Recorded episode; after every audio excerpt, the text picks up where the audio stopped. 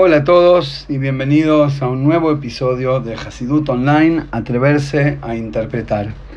El podcast de hoy lo hacemos Leilui Nishmat Moishe Ben Mordechai Yitzhak Alevi, que su Yortzeit cae justamente el día de hoy, 4 de Elul, así que que su me tenga una lie y que tenga muchos najes de sus hijos y nietos y de este shiur que hacemos en su nombre.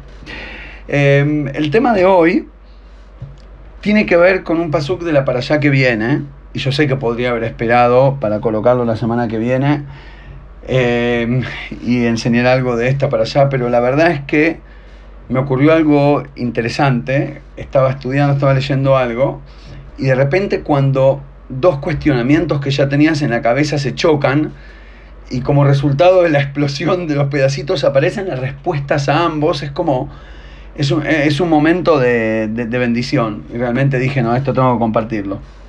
Espero que logre ponerlo en palabras. Para aquellos que nos vienen escuchando hace tiempo y ya conocen algunos de los conceptos, les va a ser más fácil. Aquellos que no, eh, tengan la paciencia de hacer los esfuerzos necesarios. Yo a veces, ya que estoy en un comentario, a veces pienso que ustedes se ponen, los oyentes, se ponen de acuerdo con los comentarios, porque la semana pasada me llegaron, no sé, como 10 comentarios de personas diferentes, eh, de edad diferente, país diferente, otra cultura, totalmente, y todos diciendo lo mismo, como que está buenísimo, pero mirá, eh, eh, tiene muchos conceptos, el Shure es muy lleno de conceptos y muy interconectados de manera veloz, y como que uno no llega, por ahí habría que hacer la mitad de los conceptos en el doble de tiempo, entonces, eh, así quede más fácil. Y bueno, acá es cuando me pongo duro como docente y la respuesta es no. es decir, considero vuestra, eh, vuestro pedido, pero lo que, lo que ocurre es que como tenemos un solo encuentro por semana, tenemos que aprovecharlo y llenarlo. Después ustedes lo está grabado, entonces pueden volver a escucharlo. De hecho, varios me han comentado que lo escuchan dos o tres veces con un cuaderno y virome y van tomando notas. Y es como los Hasidim solían decir, que cuando viajas al Rebe, estás ahí un mes y no entendés nada de lo que está pasando. Pero después cuando volvés a tu casa te traes todo lo que te enseñó en la valija y de a poquito a lo largo del año abrís la valija y vas sacando y ordenando. Por acá una camisa, por acá un pantalón etcétera, ¿no? Bueno, de la misma manera creo que es la idea eh, de este podcast, así que téngame paciencia. Vamos, en la Torah dice, en la para allá que viene, en Kiseitzei, dice, Gedilim leja al kanfot kesutja. Harás eh, flecos, borlas, en las cuatro puntas de la vestimenta que usas para cubrirte. ¿no? De ahí viene la famosa mitzvah del tzitzit, el talit. Nosotros eh, hacemos el esfuerzo de fabricar prendas con exacto cuatro puntas eh, para que cumplan las condiciones y ahí le ponemos los flecos, los tzitziot en las puntas, que por lo general que, tienen que ser del mismo material, en el mejor de los casos, eh, del mismo material de la lana, de la tela del talit, hacer los tzitzit, y son como de lana blanca beige. ¿No? Es blanco el color oficial, que después se pone un poquito beige, que es el color que toma la lana. Ahora lo interesante es que acá estamos en Devarim cuando Moshe le está repitiendo las mitzvot a los Yehudim antes de que entren a la tierra de Israel sin él. Les hace recordar todas las mitzvot. Eh, pero originalmente en Babidbar, cuando dice Yaran el tzitzit, dice Benatnu al tzitzit takanaf, y sobre esta, eh, estos flecos de la punta deben poner Petil Tejelet, una mecha, un hilito de tejelet, de celeste. Y este celeste es una de las mitzvot más enigmáticas del judaísmo. Eh, hoy en día, si ustedes ven cualquier talit, cualquier chichit, tienen los chichitos de color blanco, no celestes, ¿no? Eh, ¿Por qué es así? Bueno, tiene un trasfondo histórico. En realidad, la mitzvah correcta sería son tres hilos largos que después se doblan en el agujerito que lo sostiene y quedan, quedan son cuatro largos que después se doblan y quedan ocho. De esos cuatro, tres serían blanco y uno eh, sería celeste. Eh, lo que significaría tres, eh, seis y dos, ¿no? Pero hoy en día el 95%, 99% de los chichit que vemos son todos blancos. El tejelet ya no se acostumbra. ¿Por qué? bueno, hay varias teorías cómo es que esta mitzvah se anuló. Algunos dicen que fue en el exilio a Babel. Los babilonios prohibieron eh, hacer o traer este tejelet de Israel. De hecho, cuenta una historia, unos jajamim, que quisieron contrabandear tejelet, la tinta esta celeste, que ahora vamos a explicar de dónde viene, que es justo parte de la cuestión, de Israel, y entraron a Babel, los encontraron, les hicieron un lío tremendo, fueron presos, etcétera, etcétera. Entonces, lo dejaron de conseguir, lo dejaron de usar. Otras teorías dicen que fue un poco después, con las conquistas de las zonas con acceso al mar, entonces ya no podían pescar, es como una criatura del mar, eh, un estilo de caracol o un gilazón, algo así, que tiene la sangre muy oscura y con esa sangre se tiñe la lana, los hilos y queda como azul, celeste. ¿no? Y aparentemente del debate histórico de los jajamín se entiende que tiene que venir Dabka justamente de ese animal, de ese caracol y no de otro, y se ha discutido mucho. Hoy en día hay algunos acá en Israel que sí usan el celeste, que dicen que después de mucho averiguación, han encontrado cuál era eh, la fuente de esta tinta. La cuestión es que hay mucho debate al respecto, la mayoría de la gente no lo usa. Y a mí siempre, desde chico inclusive, siempre me... Como que me hizo ruido, me, faltaba algo, qué pena. Una mitzvah tan linda, blanca y celeste. Para todos los oyentes, hinchas de Racing, colegas. Eh, una mitzvah con colores tan bellos, qué pena, ¿no? Que quede solo blanca. Bueno, pero ahí quedó. La verdad nunca me afectó mucho, pero mm, me generaba cierto signo de pregunta. Es como que de alguna manera supuse que cabalísticamente hablando debería haber alguna explicación em, espiritual de, por qué se, se, desarrolló históricamente de esa manera. No puede simplemente que una mitzvah tan linda se desvaneció porque se fue perdiendo, ¿no? Em, no di tiempos antes cuando hablé del, evento histórico, pero aparentemente dicen que en la época del Rambam ya habla de que no hay tejelet. Así que ya hace más de mil años seguro que se dejó de hacer esta parte de la mitzvah, porque la Mishnah dice que em, en Atjelet me talaban. Digamos, si te falta el celeste, no impide cumplir la mitzvah con el blanco. Es un extra, no es una condición. Entonces, como que se puede hacer blanco, se hace blanco y chao. Em, pero bueno, quedó ahí antes de volver a responderla, que es con un Maimer del Tzemach después lo voy a citar para quienes les interesa verlo de adentro. Hay otra cuestión, totalmente, completamente otra cuestión, que aparentemente no tiene nada que ver con esto, que para aquellos que conocen de Hasidut y han escuchado hablar del Rebe de Lubavitch, saben que el Rebe en sus últimos años de vida habló muy enfáticamente sobre el hecho de que estamos en la era mesiánica, que las profecías y promesas de los profetas de hace miles de años se están cumpliendo frente a nuestros ojos, que, es el momento de, digamos, a donde, a donde toda la humanidad llega a la finalidad para la cual fue creada, declaraciones muy fuertes. Eh, y en un momento dentro de este contexto dice algo que para quien entiende Kabbalah y Hasidut fue revolucionario. Hasta el día de hoy se escucha gente debatir qué significará y muchos prefieren dejarlo como tabú. Bueno, lo dijo, pero qué sé yo, quién sabe, mejor no hablemos del tema. Porque realmente suena fuerte. Y eso es eh, que Nistaima Abodata Birurim. Se acabó el trabajo de la refinación. Lo terminamos. Terminamos el trabajo de la refinación a nivel global, es decir, a nivel pueblo. Eh, primero voy a explicar qué significa y por qué genera pregunta y después vamos a ver cómo la, cómo la, cómo la explicamos. Nos vamos a atrever a interpretar. Esta, para, para los conocedores de Hasidut, esta es atreverse a una grande. Digamos, me estoy metiendo en liga de mayores de edad, pero bueno, no importa.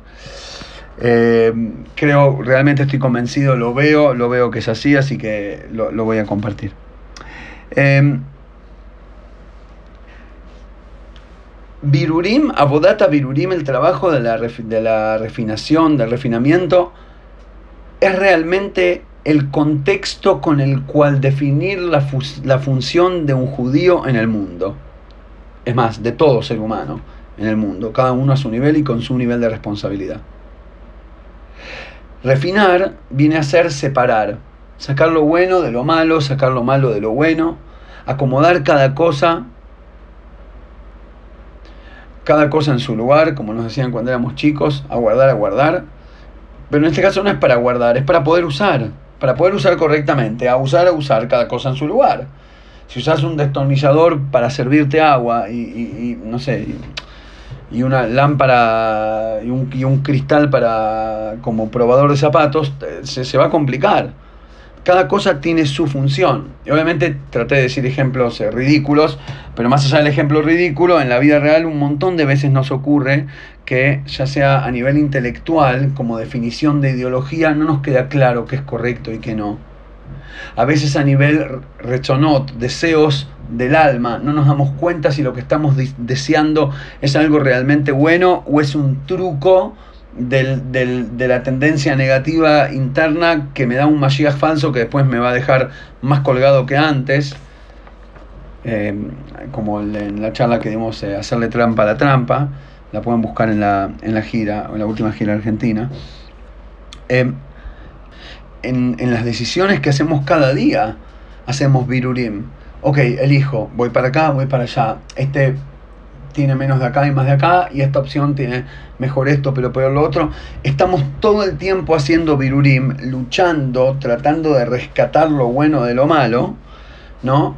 A nivel intelectual, a nivel emocional, a nivel espiritual, a nivel ideología, con la vida, con las decisiones, con los negocios. De eso se trata la vida. ¿Por qué?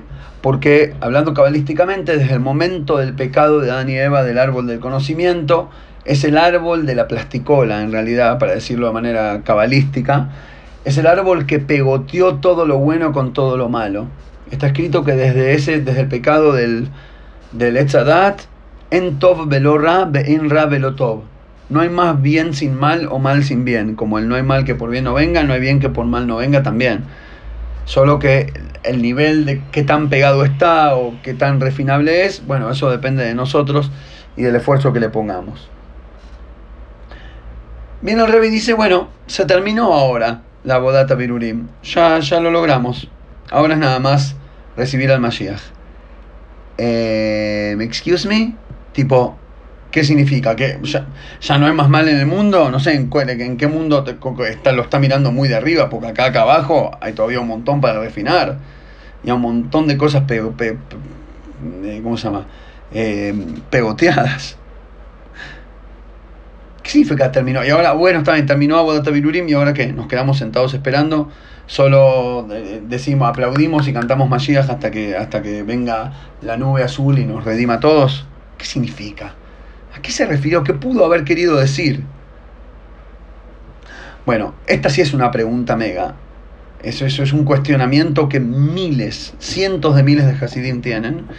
Eh, lo que comenté antes del tzitzit es tam, un, sentimiento mío que me da pena que el celeste del tzitzit desapareció de la historia y me llamaba la atención por qué. Ahora, leyendo un Maimer, para los que quieren verlo adentro, es en Oira Toire del Tzemach Tzedek, Kiseitzei Dibura eh, Gdilim Taiseloch. Eh, lejo.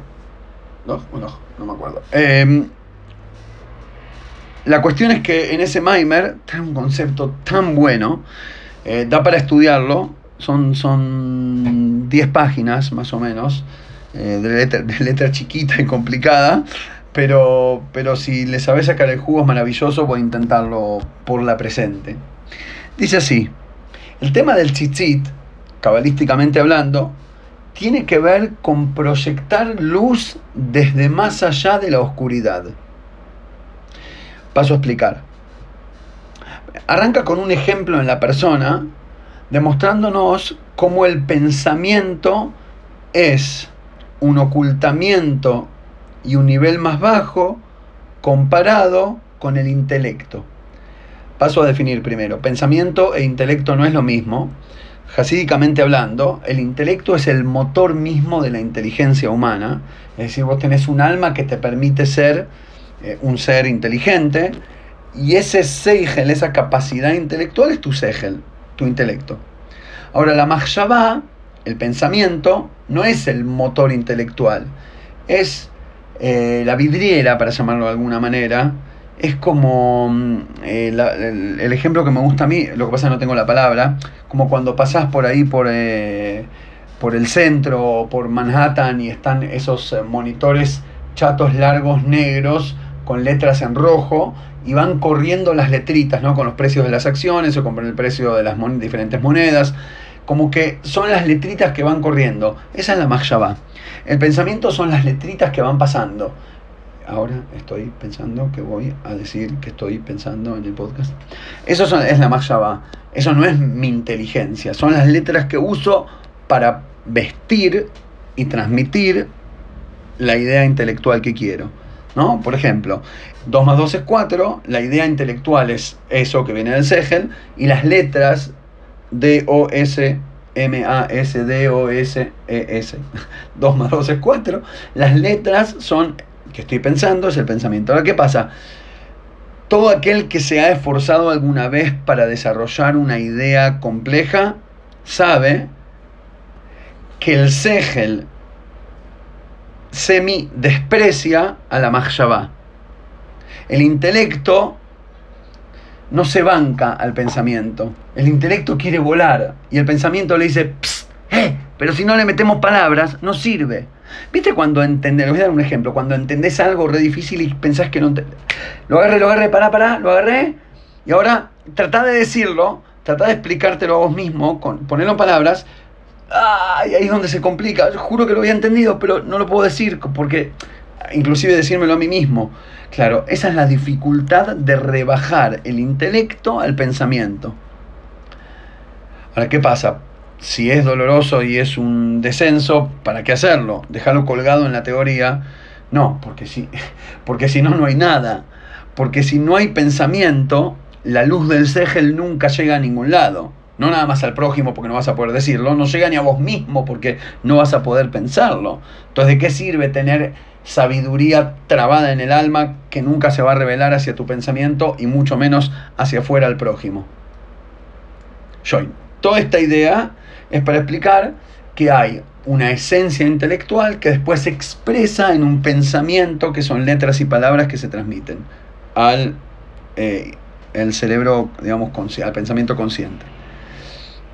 De la misma manera, dice la Kabbalah, Hashem, te orcas alma, se, se viste con luz como si fuera una prenda. Así como una prenda, una ropa te tapa, a Hashem la luz lo tapa. Porque ¿qué es luz? Un poquitito de revelación que puede enviarnos a nosotros, pero eso es muy mínimo comparado con su esencia. Usamos varias veces el ejemplo eh, para explicar el chimchum, la contracción de la luz divina, desde como Hashem nos influencia, nos da, nos enseña, nos bendice. Todo lo que viene de arriba para abajo de Hashem hacia nosotros se llama Shefa Eloquí, influencia divina. Y esa influencia divina pasa por un proceso de ocultamiento y revelación. Primero se oculta todo y después te revela un poquitín. Primero tiene que esconderse para que haya luz. Y el ejemplo que siempre damos es como un gran profesor con un alumno mediocre o muy eh, pequeño, como si Albert Einstein le tuviera que explicar su, teoría a mí, no sé, a un nene de tres años. Más difícil. Se volvería loco buscando ejemplos y poniéndole palabras y disfrazándolo. ¿No? Bueno, así es el Tzimtzum, como Hashem tiene que esconderse dentro de una salma, dentro de una ropa, para que pueda salir lo que nosotros llamamos luz, algo bueno, algo que sirve, porque es infinito. Entonces el transformador que pasa de 220 a 110 o de infinito a 0.1 es básicamente em, esta prenda. Y de eso, dice la Kabbalah, se trata el chichit. El tzitzit es una prenda que te cubre todo el cuerpo y de hecho cuando nos lo, ponemos, el talit, lo nos envolvemos la cabeza, dice la alajá que hay que lejit atef, hay que enroscarse. Y por si no saben qué significa enroscarse la cabeza con un talit, la misma alajá dice cómo hacen eh, nuestros primos los ismaelitas.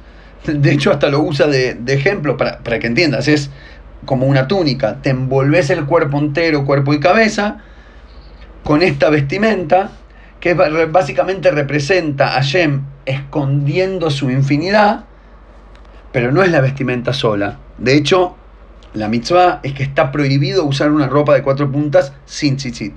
Si vos no tenés ninguna ropa de cuatro puntas, no tenés obligación de usar tzitzit. Puedes usar cualquier remera común y está todo bien. No transgrediste ninguna mitzvah. Te perdiste la mitzvah del tzitzit, pero no transgrediste nada. Ahora, si tenés una prenda de cuatro puntas, está prohibido que no le pongas tzitzit. Si no, no puedes usarla. En otras palabras, usar la prenda sin el tzitzit es la impureza y el pecado. Esconder la luz divina sin que haya hilitos de revelación, algo, algo de revelación, ahí está el pecado, ahí está la negatividad. Es verdad, es verdad que Hashem es infinito, está más allá de nosotros y nosotros somos muy lejanos. Y por eso la mayoría de la gente opta por una relación, qué sé yo, sí, creo en Dios, pero Él es muy grandote y yo no tengo ni idea, así que déjalo ahí, déjame acá. Adam. El, el cielo será de Dios, la tierra es de nosotros. Mientras el lobo no está en el bosque, hagamos fiesta. Viene, viene la Torah y dice, no, tenés que usar chichit. ¿Qué significa usar chichit? Que el ocultamiento genere luz que no te quedes trabado en el paso 1, que llegues al paso 2. Es decir, de la prenda que envuelve toda la infinidad de la luz divina, que salgan los 8 hilitos, los 32, la Medvet Netivot Jochma, los, los 32 caminos de la Jochma, que es la primera revelación de la luz divina de arriba hacia abajo. Ahora, en este proceso cabalístico, de agarrar una infinidad divina, eh, envolverla toda y proyectarla para abajo de a poquitito con los hilitos, con el cuentagota como corresponde, hay dos maneras. La puedes hacer blanca y celeste. la puedes hacer o de manera hilito blanco o hilito celeste. Para explicar la diferencia entre este hilito blanco y celeste, nos lleva a otra idea. Y nos cuenta un midrash, en el midrash sobre Ruth, dice que la Torah fue, nos fue dada Be'esh Jorah al Gabei Esh Lebaná. Es esos midrashim que uno dice, ok, a mí qué, tipo linda metáfora, pero, y, la traducción, dice la Torah nos fue entregada con fuego negro sobre fuego blanco. Nosotros recibimos la Torah con un contraste, como cuando escribís que es negro, azul sobre, sobre blanco, la Torah está escrita con, no con tinta, con fuego, con fuego negro sobre fuego blanco. ¿Qué significa?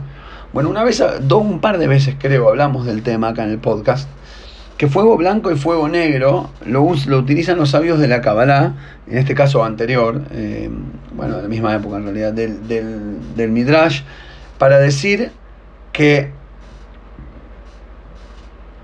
para decir que Em, en una vela, cuando vos tenés la vela y el fuego encima que arde, tenés la parte blanca de la vela que está arriba y la parte más violeta, lo llaman a eso el, fuego negro, vendría a ser sin color o con color, blanco o negro, em, que es la parte que quema la mecha.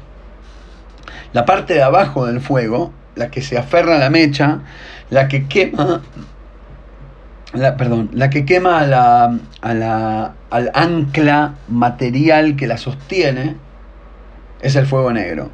Y después está el fuego blanco, que es el fuego puro. El fuego en su estado puro que no está eh, modificado por su relación de contraste contra la petilá, contra la mecha, contra lo material, contra lo ajeno, sino que es fuego per se. Y ese fuego es el, blanco, lo que vemos como, como amarillo, ¿no? Y dice, y dice en el Maimer que a eso se refiere la parte interna de la Torah o la parte externa de la Torah. La parte práctica, literal, Shishasi Drei Mishnah, todas las leyes, el cómo, el por qué, el cuándo y el dónde de cada una de las 613 mitzvot, la historia del pueblo judío traída en, en el Tanaj, las metáforas explicadas en los Midrashim, las discusiones alágicas legalistas del Talmud, todo eso tiene una medida, tiene un formato. Y ese es el fuego negro. ¿Por qué? Porque es Torah que habla de la realidad física del mundo. Es la parte de la Torah que dice cuando hay dos socios que se pelearon, porque uno dice que el otro, hay dos personas que hacían comercio, uno dice me debe 100 y el otro dice no, te debo solo 50, cómo, cómo es la ley de acuerdo a la Torah, quién le corresponde quién tiene que traer una prueba y cómo funciona, ta, ta, ta, ta, ta. Es Torah es sabiduría divina y luz de Hashem para el mundo. Pero es la luz de Hashem que se rebaja a lidiar con uno de los dos que seguro está mintiendo. es decir, si uno dice me debe 100, uno dice te doy 50, uno, uno la pifió. Y, a ese, y, para encontrar otra vez el virur, abodata virurim, para encontrar la refinación de quién es quién, quién es el bueno, quién es el malo, a quién hay que darle los 100, a quién hay que darle los 50, cómo divido 25, 25, cómo, en qué caso llamo testigos, cuándo le creo al testigo, cuándo no. Todo eso es el fuego divino que viene a hacer luz a partir de una mecha bastante materialista, bastante real, física. Son las leyes de la vida las leyes de Hashem, de la vida nuestra. Entonces es como esa mezcla. Ese es el fuego oscuro. Después está el fuego puro. El fuego puro es lo que se llama Bejinate Insof, el nivel de la infinidad de la luz divina. Sobre eso dice el versículo Arukame y Eretz es más larga que la misma que la misma tierra, que el mismo planeta, la medida de la Torah. La Torah va más allá de las cosas físicas,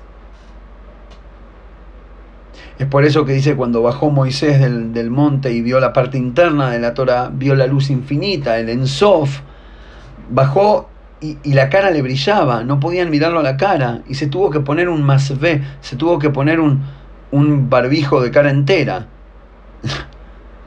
por ahí, ahí fue cuando lo inventaron. Se tuvo que tapar toda la cara.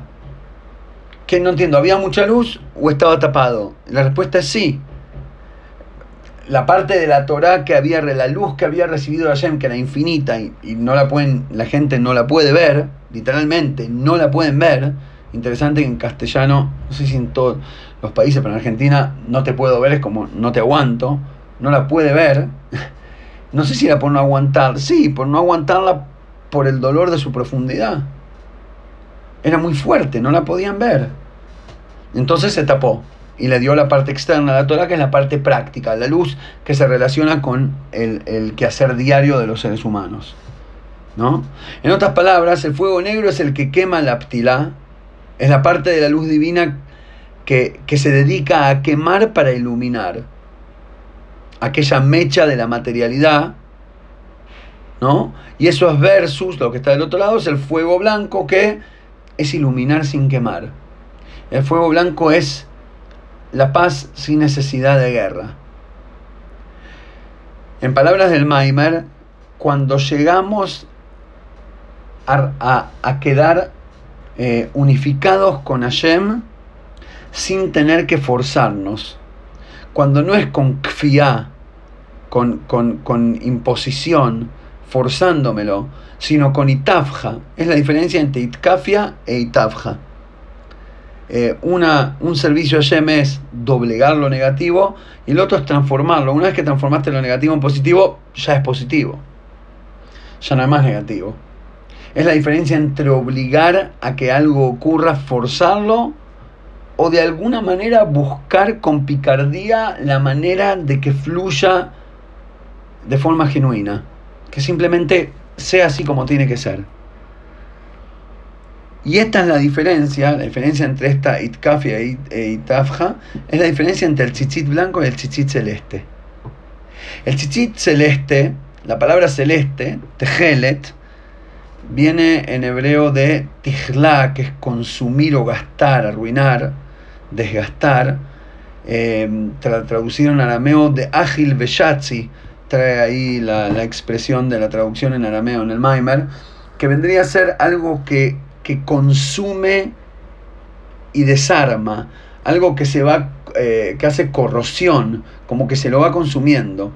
El tejelet es la manera de traer hilitos de luz divina desde lo alto hacia el mundo, peleando con la negatividad del mundo. Ah, vos querés X, te voy a mostrar Y. y por eso dice, ¿para qué te sirve el chichit? Para que lo mires velotaturo y no, y no vayan, y no, no, sean, eh, ¿cómo se llama? Eh, ah, que no vayan detrás de vuestros ojos y vuestro corazón, ayeratem zonim aharem, tras de los cuales, que si vas a ir detrás de tus ojos y de tu corazón, vas a terminar prostituyéndote. Entonces, ¿sabes qué? Cuando te estás por prostituir, cuando te estás por vender algo invaluable, por una moneda barata o por una conveniencia momentánea, cuando te estás por corrompir, mira el chichi tu momento Y acordate, no seas trucho. En otras palabras, el tejelet es la luz divina que se viene a comer, que viene a consumir, a pelear, a quemar la petilá, que viene a quemar lo negativo del mundo, la corrupción, la negatividad. El hilo blanco no es tejelet, él no viene a consumir, no viene a pelear, no viene a comerse al mundo materialista y negativo, simplemente trae luz divina. Y la luz divina automáticamente hace que todo esté en su lugar. Traducido en la vida real, hay dos versículos. Ifdu et Hashem besimcha y también dice Ifdu et Hashem beira. Sirvan a Hashem con alegría, sirvan a Hashem con temor. Eh, perdón, ¿cuál es? Porque son muy diferentes. Con temor es como que tenés eh, el corazón así apretado y sentís una incomodidad y, y tener que, sentís una obligación que quizás Abda Befkeran y preferiría no hacerlo, pero como tengo temor corresponde, inclusive si es un temor elevado, como respeto, es otra sensación del corazón. Y alegría es, me siento a mi salsa, estoy como, estoy en mi tribuna, en mi momento, eh, no sé, ¿entendés? Es, es, la alegría de vivir. Entonces, ¿con cuál de las dos sensaciones hay que servir a Shem? ¿Con Itkafia? ¿Con Tzitzit celeste? consumiendo la fisicalidad de nuestra conciencia, la materialidad de nuestra perspectiva, o con la alegría de sentirse de local y en casa y feliz y tranquilo con el hilo blanco del chichit. Y la respuesta es sí. ¿Con cuál? Sí, con ambos. Primero, primero celeste y después blanco. En un principio, cuando te, sos, no sé, cuando sos joven, cuando todavía te hierve, lo que yo le digo a mis alumnos, ustedes porque están con, la con el tsunami de hormonas, pero ya se les va a pasar, ¿entendés? Tipo a los 17, 19 estás tipo un toro que te querés comer. Entonces a ese pibe, o, o a ese cuarentón, cincuentón, que está como un toro de 18, eh, él necesita el hilo celeste. Hay que hacer un poco de tejelet, agarrar un poco de, de luz de verdad divina y refinar ponete a quemar, ponete a despegar, ponete a separar lo malo de lo bueno. No, esto corresponde, esto no, pero tengo ganas, cachetazo hasta que aprendas. Hay que autoeducarse, hay que disciplinarse, hay que lograr tener la fuerza interna de decir que no cuando corresponde. Ah, pero me encantaría. No, no hay. No hay fuerza interna. Y el vos nos dice, el que logra eso es más fuerte que conquistar una ciudad entera solo. Es tremendo. Ahora, eventualmente la idea no es quedarse trabado en ese, bueno, vivo peleando. Me vivo peleando en lo positivo contra lo negativo. Las ideas que quiero tener contra las que tengo. Las voluntades contra, contra la, falta de voluntad. El sí contra el no. El blanco contra el negro. Estás todo el tiempo necesitando del, del choque. Llega un momento donde ya tenés que empezar a usar chichit blanco llega un momento donde ya tenés que estar un poco más refinado y empezar a vivir con Itafja, empezar a fluir de manera más genuina, que, que, tu realidad física sea servir a Shem, no que tengas que hacer que tu mundo se pelee con tu ideología o tu ideología con tu mundo, sino que tu mundo y tu ideología espiritual vayan de la mano. Una, una, una realidad a donde ya eh, ganar plata para mí o ganar plata para ayudar al prójimo no sea una contradicción que la plata que gané es mía. No, detente, pecador, hay que compartir. Ok, ¿y por qué que lo haga? Porque si no serás castigado. Bueno, me ganaste. ¿Cuánto tengo que dar? 10%, mejor 20. Uf, ¿a quién? A ese pobre. Toma, agar, toma mi dinero. Hice toda una actuación eh, hollywoodense.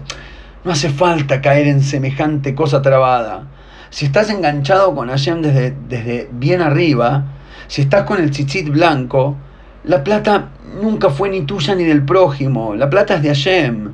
Y, y, y el hecho que la puedas tener es una alegría tanto como el hecho que la puedas compartir y van de la mano hasta tal punto que no puedas darte cuenta cuando la estás usando para vos y cuando la estás usando para el prójimo, porque el prójimo es vos. Y esa es la manera verdadera de compartir. Cuando le das comida al pobre y sentís que tu panza se llena. Sin andar calculando que era tu panza que perdió la caloría que compartiste con Juancito. Eso es tzitzit blanco en vez de tzitzit celeste. Eso es itafja en vez de itkafia. Cuando no hay que doblegar, pelear y consumir, sino que ya está transformado y ya podés fluir genuinamente porque funciona. Y ahora es donde me atrevo a conectar los conceptos, y acá viene el, el punchline que me parece fuertísimo. A pesar de que cada uno, en su propio camino y a sus propios tiempos, tiene su necesidad de itkafia, tiene su necesidad de pelea, contra algo me tengo que pelear de vez en cuando porque si no exploto. Entonces yo tengo mi lucha interna, pero a nivel global, a nivel universal, como época histórica tenemos que entender que se acabó la bodata virurim. En otras palabras, llegó el momento que nos atrevamos a bajar las armas y que nos atrevamos a no pelear entre yo y mi otro yo, entre yo y vos, entre esto y aquello, entre espiritual y material, entre vivir mirando solo para adelante o vivir mirando solo para atrás, entre tener tradición e historia e identidad o tener futuro e innovación y, y, y mejoría. No se tienen por qué contradecir. Llegó el momento de que ya no haga falta más refinar, que no haga falta más separar A de B para poder reconocer una joya, sino que entiendas a todo el... Una vez que ya, eh, ¿cómo decirlo? La gente que se dedica, no sé, a minar oro, a buscar oro, coso, eh, agarran una piedra media sucia y después tenés que empezar a refinarla y a romper y cosas hasta que encontrás algo que brilla y decís, wow. Pero después de muchos años de refinar, sacás el primer chonk, el primer pedazote, y ya sabés que adentro hay oro. El pedazo que tenés en la mano vale un palo verde, no importa, o 10. No importa que tenga un poco, ya no te molesta la tierrita. Ya no estás con, ufa, saquemos la tierrita porque quiero encontrar el oro, sino que ya entendés que la tierra es oro. Y es más, hay un punto más elevado donde entendés que la tierra misma es el oro, no solo cuando encontrás oro, porque en esa tierra podés plantar un, un trigo que te debe comer que vale más que el oro el día que tengas hambre y no haya para comprar. Es decir, tiene que haber una perspectiva a donde, a donde ya no necesitemos la adicción constante al contraste. El contraste entre el judaísmo o los valores de la Torá contra el mundo. El contraste de lo bueno contra lo negativo, el contraste de, aquella persona que quiero ser con las malas cualidades de personalidad que tengo en el momento. Estamos todo el tiempo necesitando contraste para confirmar nuestra autodefinición. Estamos todo el tiempo tirando la pelota contra la pared para confirmar que hay pared. Y te hago una pregunta, si no hubiera pared, ¿a qué jugarías con esa pelota? ¿Por qué no podemos de una vez por todas trascender la pelea? Estar por encima, lejatjila. Y la verdad que con este concepto le hablo a ambos grupos de, mis hermanos, aunque en realidad estoy en, eh, estoy en desacuerdo con la definición, pero no importa, como la usan, como la gente siente la definición como correcta y la usan, la voy a compartir, pero no estoy de acuerdo, pero no importa. Podríamos tranquilamente decir que nos dividimos en dos bandos, los religiosos y los laicos, ¿no? Y los dos somos igual de parte del pueblo judío. Eh, pero está como dividido, igual de vuelta. Estoy en desacuerdo con la definición, pero no importa. Ahora, lo loco es que ambos caen en la misma cuestión, en estar eh, necesitados del contraste para la definición, en estar necesitados del virur, vivir con pelea entre lo bueno y lo malo, y en el mejor de los casos, lograr sacar lo bueno de lo malo, y en el peor de los casos quedarse con la mano en la mano y, dejar lo bueno tirado. Que de hecho ese es el borer que está sur en Shabbat, eh, que está prohibido eh, refinar y elegir, no sé qué. Lo que está prohibido es sacar lo malo de lo bueno. Si sacas lo bueno de lo malo, vaya y pase. Andás peleando, pero te quedaste con lo bueno en la mano. Si encima que vivís peleando te quedas con la basura en la mano y tirás lo, bueno, ¿y cuánto lo veo eso ocurrir? A nivel conceptual, todo el tiempo. Agarran una, expresión de los jajamim o de un mimer del rebe, de lo que fuera, le quitan todo el contenido todo el desafío a crecimiento, toda la profundidad, la belleza intelectual y dejan solo la estructura dura y que te pudre la personalidad. Es, tristísimo, pero ese es el Boirer Osur, de eso no vamos a hablar ahora.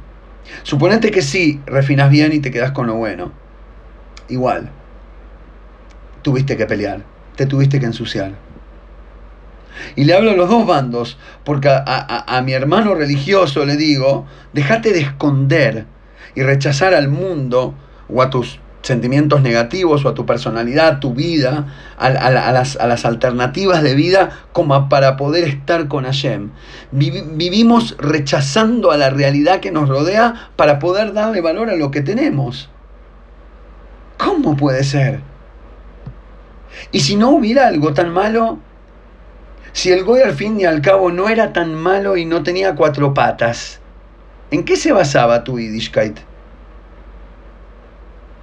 La Klipat Noga, Hashem nos la dio para que la refinemos. Y más aún, que es lo que estamos diciendo, mientras no se contradiga con la Lahab en, en, en manera absoluta,